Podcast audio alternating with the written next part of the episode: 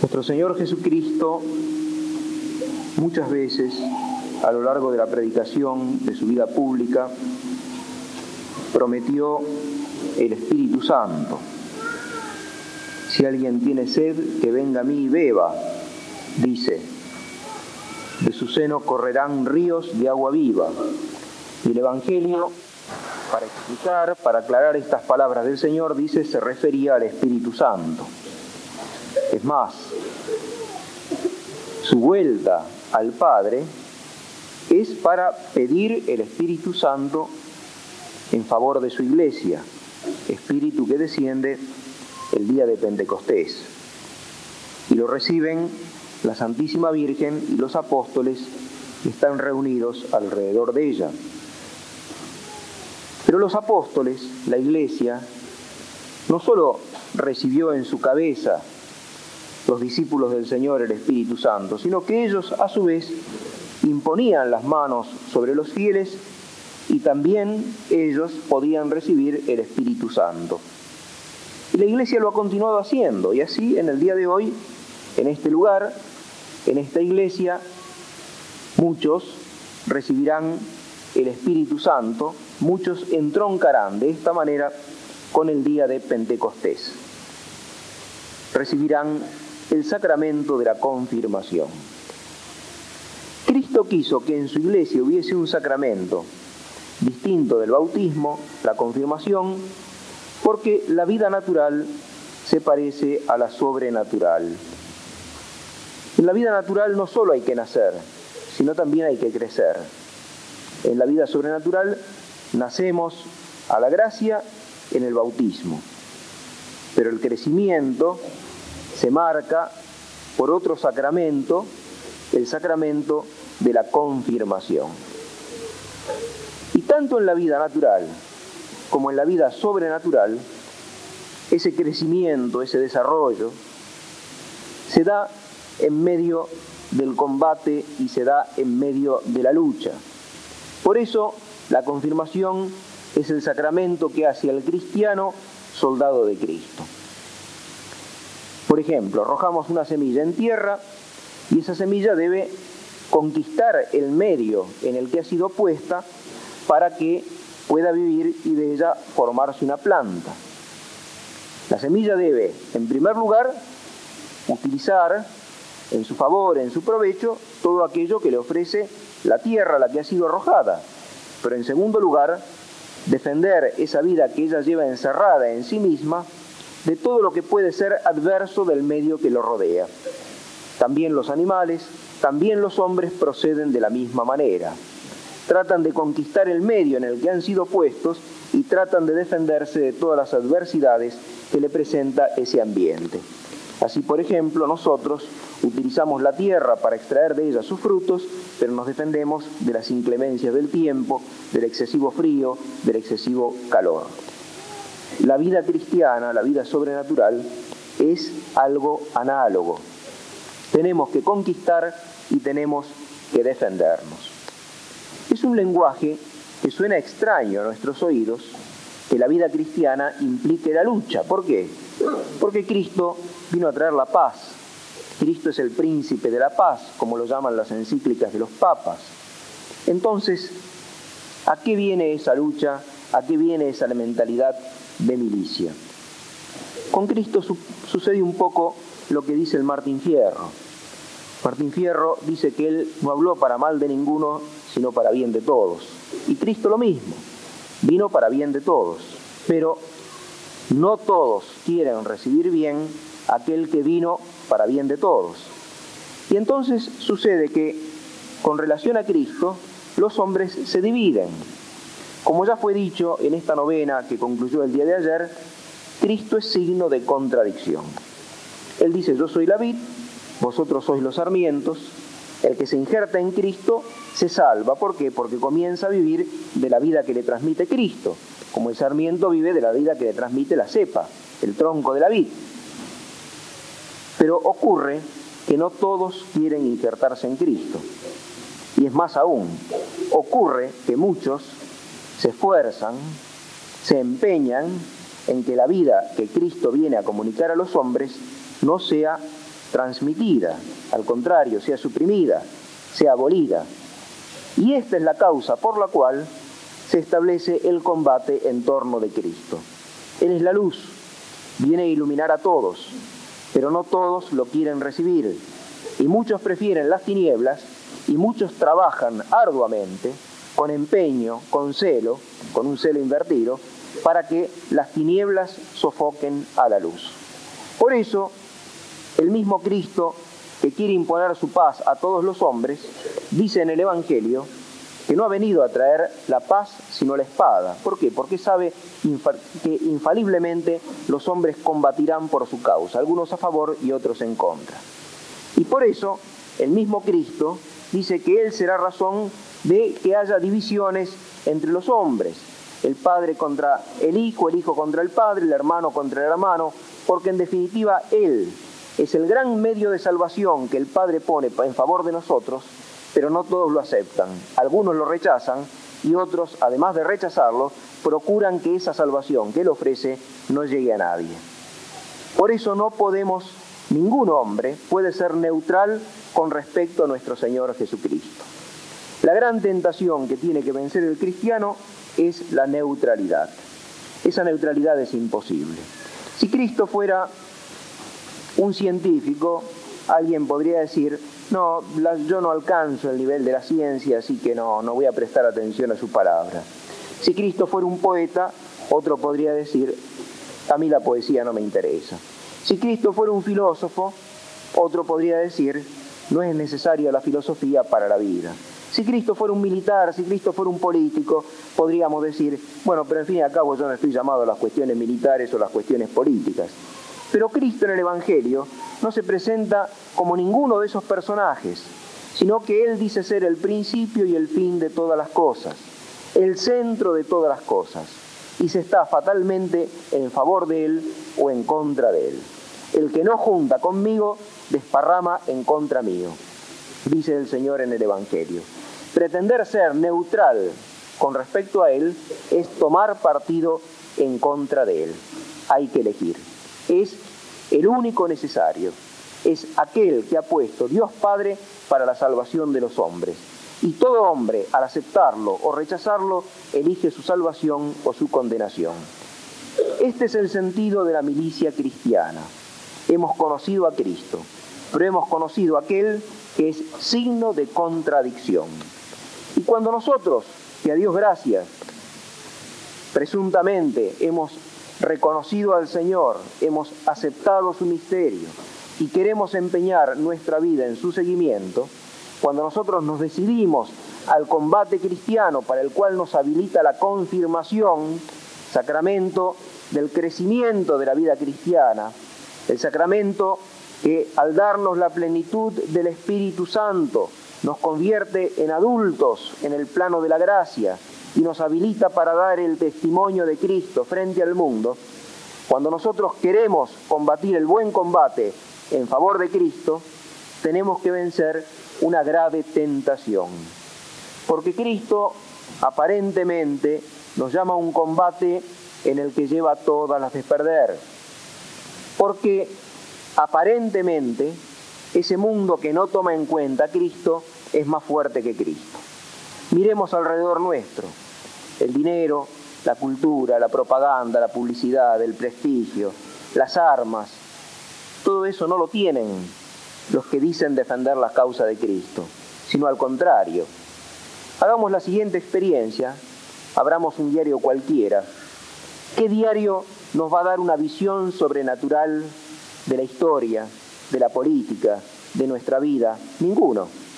Todos ellos proceden como si Cristo no existiera, como si Cristo hubiese sido uno más, igual que Mahoma, que Buda, que Confucio, igual que Marx, igual que un líder político. Exactamente lo mismo. O no lo toman en cuenta en absoluto, o lo niegan en lo más importante que hay en él, lo fundamental, ese carácter de hijo de Dios, encarnado, centro de la historia, juez de los vivos y juez de los muertos. Ese experimento que podemos hacer abriendo el diario cualquiera, cualquier día, lo podemos hacer también si prendemos la televisión, la radio, si por ahí le dan a la iglesia dos minutos se lo dan a las 12 de la noche o a la 1 de la mañana, cuando ya nadie mira, cuando ya los que tienen la televisión prendida la tienen para ver cualquier cosa porque están aburridos en la noche, en la soledad, entonces ahí entran los dos minutos que le dan a la iglesia de lástima, de relleno, porque en realidad no saben lo que hacer con los espacios de esa hora de la noche. Tenemos que vencer el escándalo de las apariencias. Cristo nos llama al combate cristiano.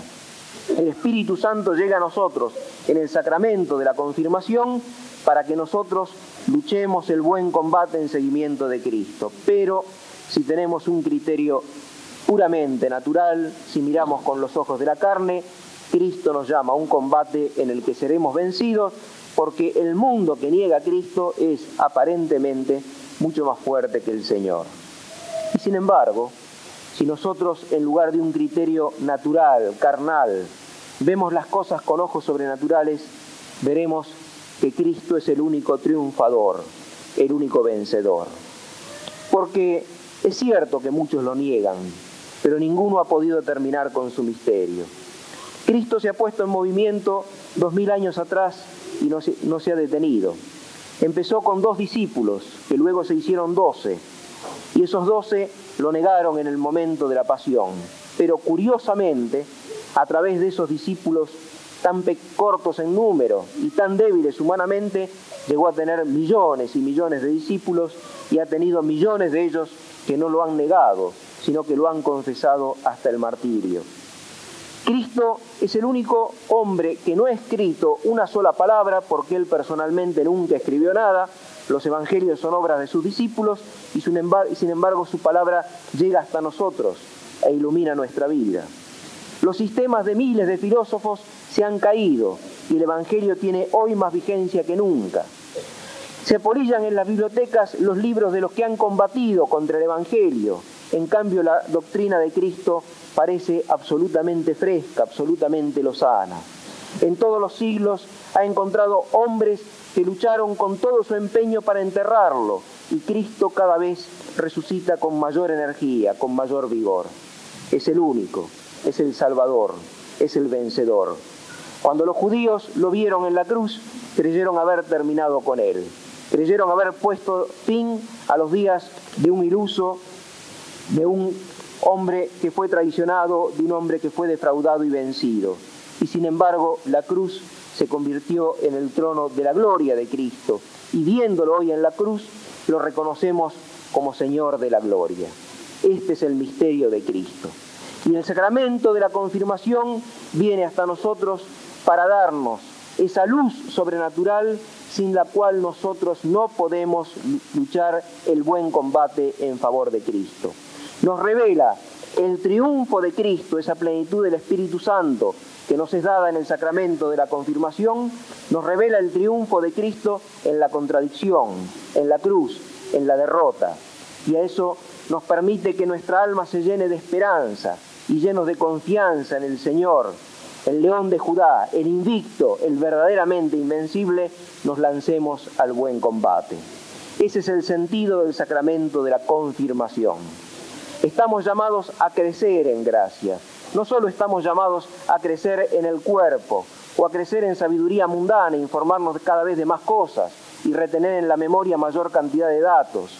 No solo estamos llamados a crecer en los bienes temporales, acumular un número cada vez mayor de ellos, sino que estamos llamados a que crezca en nosotros la imagen del Hijo de Dios. Por eso el Espíritu Santo desciende en este sacramento para llevarnos a la edad adulta en la vida de la gracia. Y Dios nos ha tomado en serio que no solo nos quiere ver crecidos en el orden sobrenatural, sino que quiere también servirse de nosotros. El que nada necesita de nosotros ha querido libremente contar con nuestra cooperación, con nuestra ayuda y ha tomado en cuenta lo que podemos hacer por Él, movidos por la gracia, para conquistarle almas, para conquistarle el mundo, ya que Él es el Rey y el Señor de todo lo creado. Y ese crecimiento en la gracia de Cristo y ese seguimiento de Cristo nuestro Señor en el combate para conquistar todas las cosas y ofrecerle un mundo transformado al Padre es la mayor aventura que el hombre puede conocer en esta vida. Muchas veces se nos habla como si la vida de la fe fuera un refugio para los que no tienen otra cosa con que llenar su vida.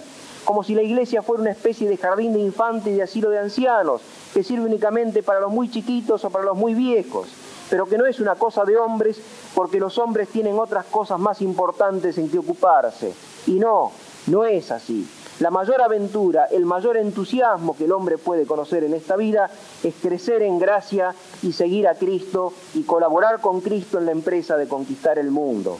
El Espíritu Santo descendió en forma de lenguas de fuego el día de Pentecostés porque es un fuego que hace arder nuestro corazón.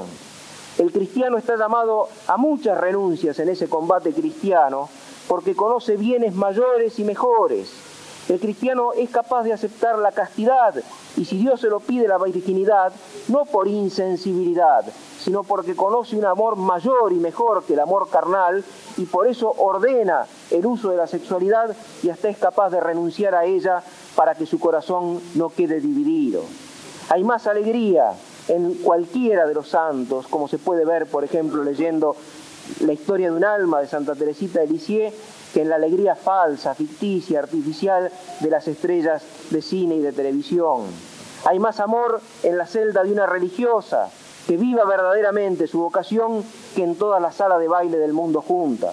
Hay más ímpetu conquistador en el alma de un misionero entregado a Cristo que en las almas de todos los generales de la historia, porque los generales de la historia al fin y al cabo quieren conquistar un pedazo de terreno para un imperio que va a pasar.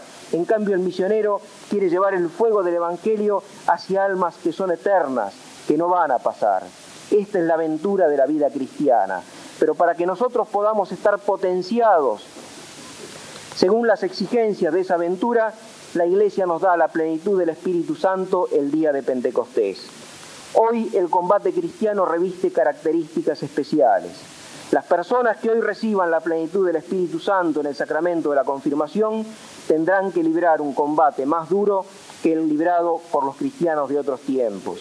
Nunca fue fácil la vida cristiana, pero hay tiempos en que se torna más difícil. Y este es un tiempo en que resulta muy difícil vivir en cristiano. Muy difícil porque nos tientan con una vehemencia extraordinaria el mundo, la carne y detrás del mundo y la carne el demonio.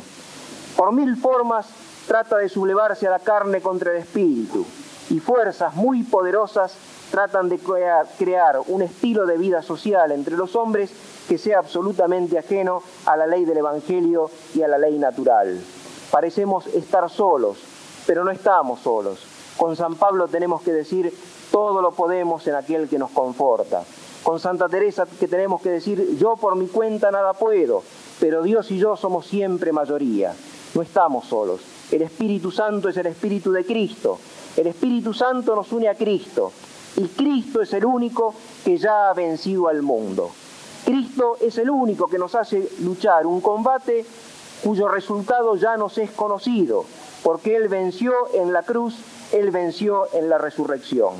Y para vivir perfectamente, para vivir según las exigencias de ese sacramento, la confirmación, miremos a la Santísima Virgen María.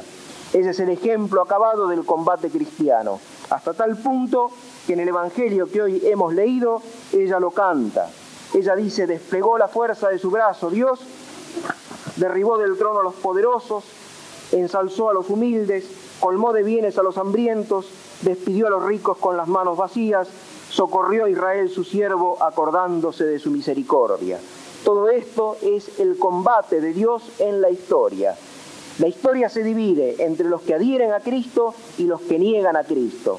Y la Santísima Virgen, que poseyó al Espíritu Santo con una plenitud extraordinaria, descubre a Cristo como centro de la historia y descubre que ese combate de la historia se resuelve en favor de Cristo y de los que lo han sabido reconocer que el Espíritu Santo, al descender sobre cuantos hoy han de recibir el sacramento de la confirmación, esclarezca sus almas con la luz de la fe, para que puedan reconocer en Cristo al único Señor, los llene de esperanza para el buen combate y permitan que reciban algún día en la gloria el premio de los que han sabido hacer de su vida una buena milicia, un buen combate en favor de Cristo, en favor de su iglesia y en favor de las almas. Que así sea.